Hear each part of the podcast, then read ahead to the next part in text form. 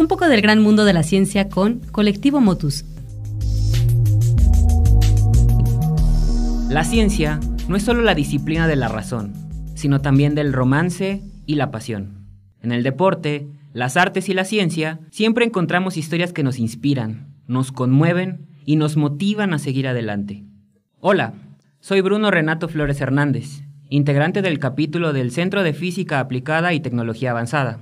Y hoy me gustaría platicarles de una persona que yo admiro, y no solo por sus aportaciones a la humanidad, sino porque supo sobreponerse a situaciones de vida que doblarían las rodillas de cualquiera. Su nombre, María. Ella nació en Varsovia, a mediados del siglo XIX, desafortunadamente rodeada de muerte y desgracia.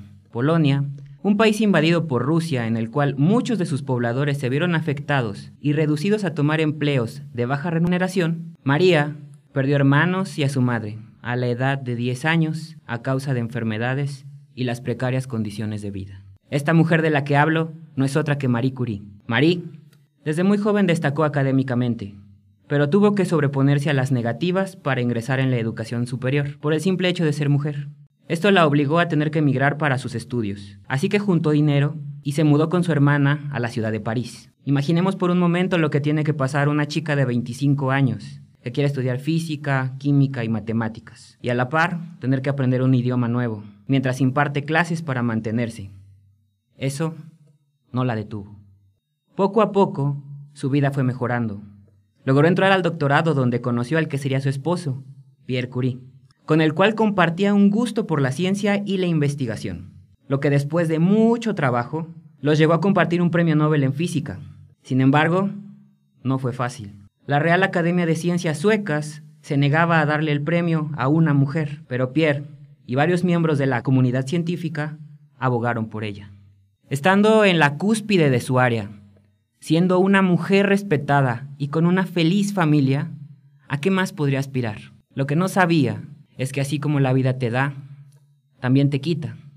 A sus 36 años, Mari pierde a su esposo debido a un accidente con caballos, lo que la lleva a entrar en un proceso de depresión. A pesar de todo, se negó a aceptar la pensión que el gobierno le ofrecía y se negó con la intención de tomar las cátedras de su marido en la Sorbona y así formar su propio laboratorio. Empezando de nuevo, se dedicó a investigar la síntesis de nuevos elementos químicos, el éxito en su elaboración le valió un segundo premio Nobel, siendo la primera persona en lograrlo.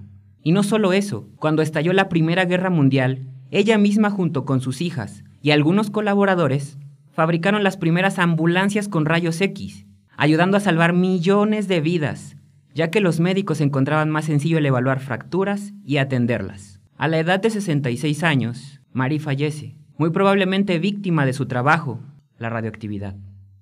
En definitiva, no tuvo una vida fácil, pero supo sobreponerse a las adversidades con disciplina y talento.